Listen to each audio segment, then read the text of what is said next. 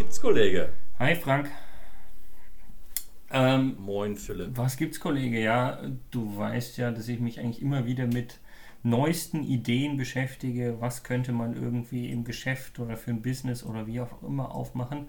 Und ich würde mich gerne mit dir mal so ein bisschen austauschen mit äh, finde deine Geschäftsidee, finde dein Geschäftsmodell. Was ist denn für dich vielleicht auch der Unterschied zwischen Geschäftsidee und Geschäftsmodell?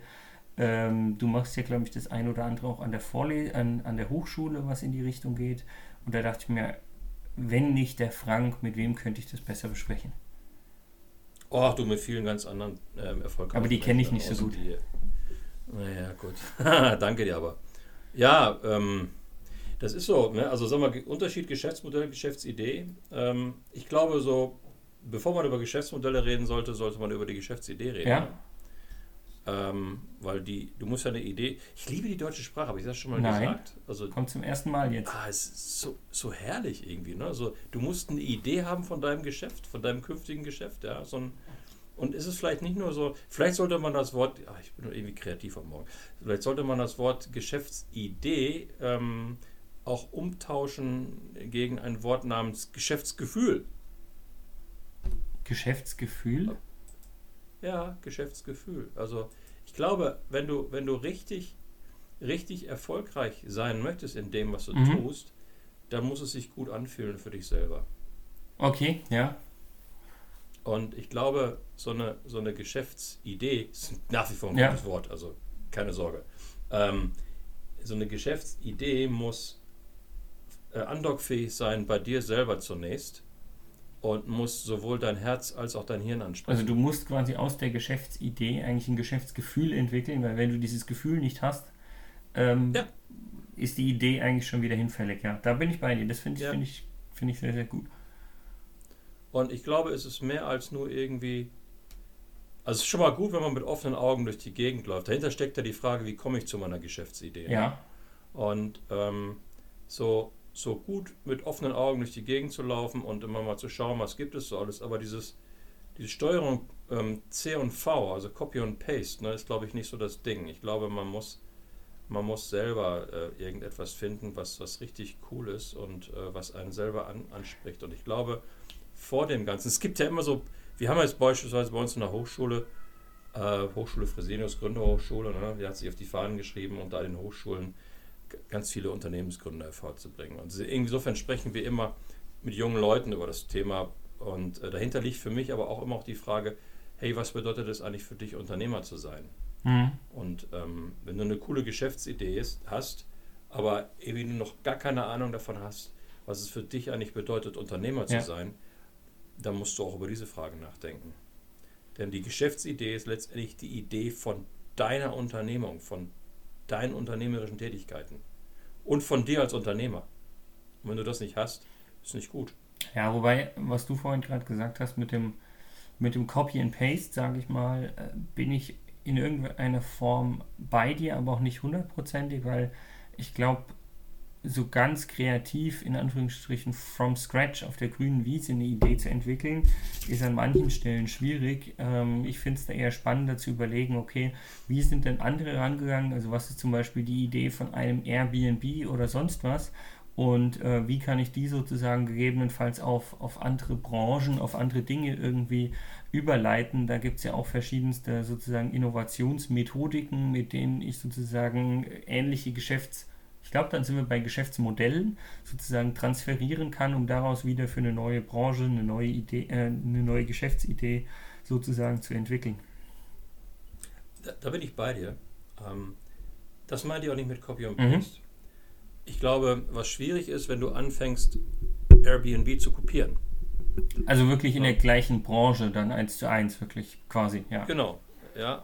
Oder wenn du, ähm, wenn man es mal im nicht digitalen Leben machst, äh, sagst, ich baue jetzt beim Obi die zweite Frittenbude auf dem Parkplatz. Ja, ja.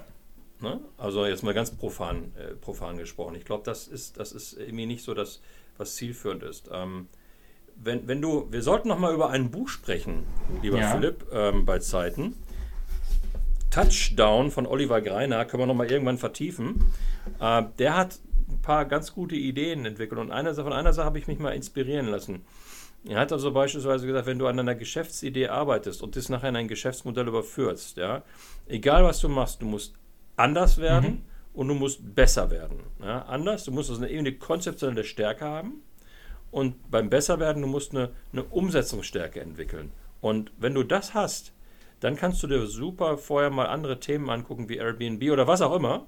Ja, und kannst überlegen, wie kann ich dieses Thema dann sozusagen auf, auf meine Branche, die von mir favorisiert ist, übertragen und es dann anders und besser machen. Also du musst halt die und zwei dann, Fragen beantworten ich, können. Also was mache ich anders genau. als Airbnb? Und es sollte nicht nur die Branche sein, sondern in der Branche auch trotzdem noch was anderes zu machen, würde ich mal vermuten.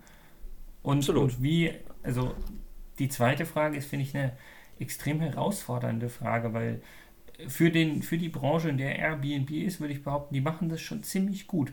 Wie kann ich das noch besser Deswegen machen? musst du ja auch nicht mehr bei Airbnb reingehen. Deswegen musst du dieses Modell woanders Und, und wenn ich es woanders mache, dann ist es damit schon besser? Weil du hast ja gesagt, anders, okay, aber besser. Ja, aber du hast beispielsweise, der, der, meine, der Charme von Airbnb und einigen anderen ist ja, die haben es auf eine Plattform ja. gezogen. Ja? Und damit haben sie, haben sie einen neuen Prozess äh, generiert, den es zuvor so nicht gab. Und dieser Prozess ist dann für ein bestimmtes Zielpublikum einfach der bessere Prozess. Und damit haben sie diese, diese Umsetzungsstärke. Okay, das heißt, du machst es damit besser für die Branche, aber nicht im Sinne von besser als Airbnb für eine andere Branche. Okay. Dann, dann bin ich ja, bei besser auch. Genau. Dann unterschreibe ich auch das besser. Ja. Aber, aber vorher, ich will nochmal einen, einen Satz zurückspringen oder einen Gedanken Gerne. zurückspringen. Ähm, ich hatte ja vorhin gesagt, wenn, wenn eine Geschäftsidee die Idee von dir als Unternehmer mhm. ist, ähm, dann musst du dir eigentlich, wenn du darüber nachdenkst, auch die Gedanken machen, was willst du eigentlich aus deinem Leben machen?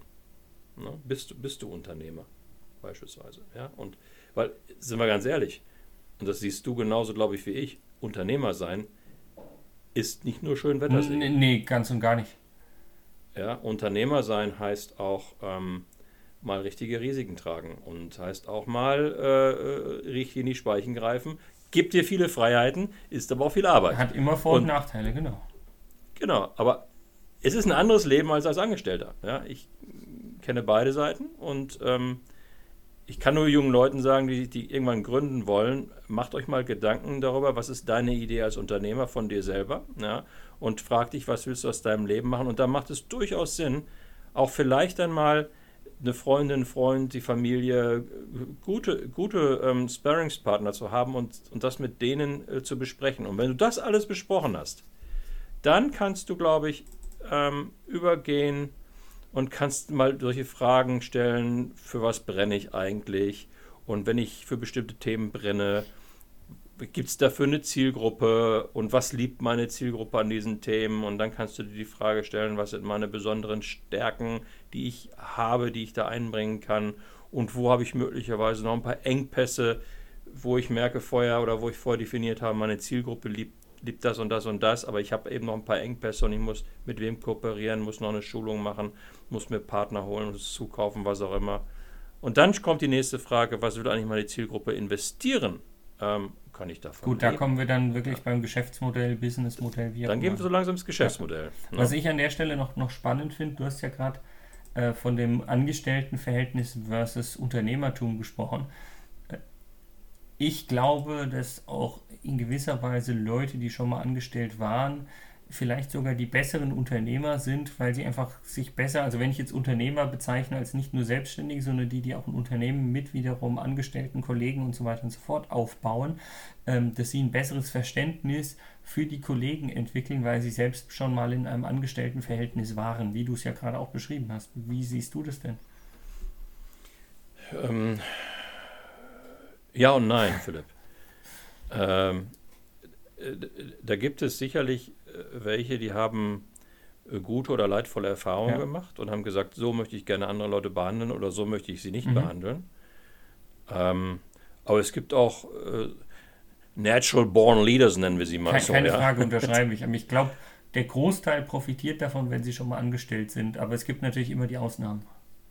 Würde ich nicht, also ich würde es nicht grundsätzlich äh, ähm, ablegen, würde es aber auch nicht grundsätzlich unterschreiben. Ich glaube einfach, selbst wenn du vorher als Angestellter Erfahrungen gemacht hast, ähm, dann, dann bist du in einer neuen Rolle als Unternehmer. Viel spannender vielleicht, Philipp, finde ich auch eine Frage, ähm, die muss man aber auch mal vielleicht nochmal separat beleuchten.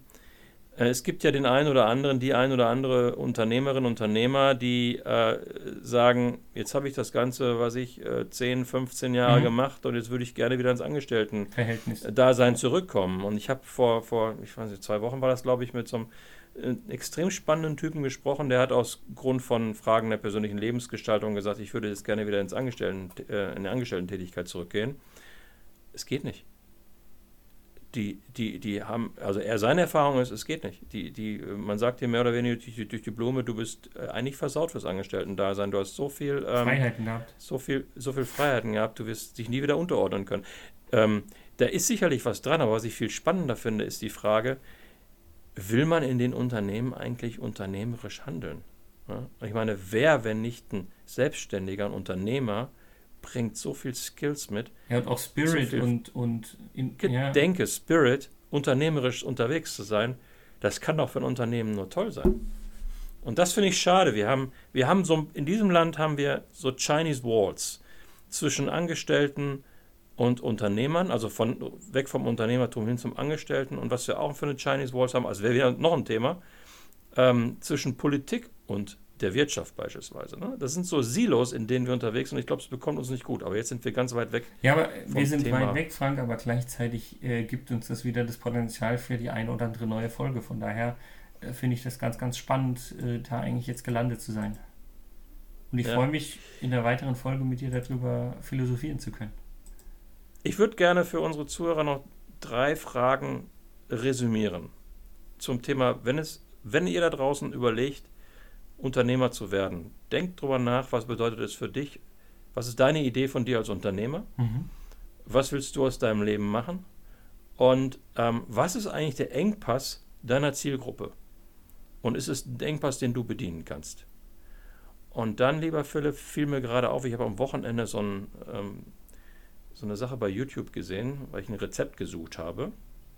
Und am Ende haben die immer gesagt, hier, wenn dir das gefallen hat, like es doch ganz einfach, ja, und abonniere es. Haben wir bisher nie gemacht. Führen wir jetzt ein, oder weil, wie?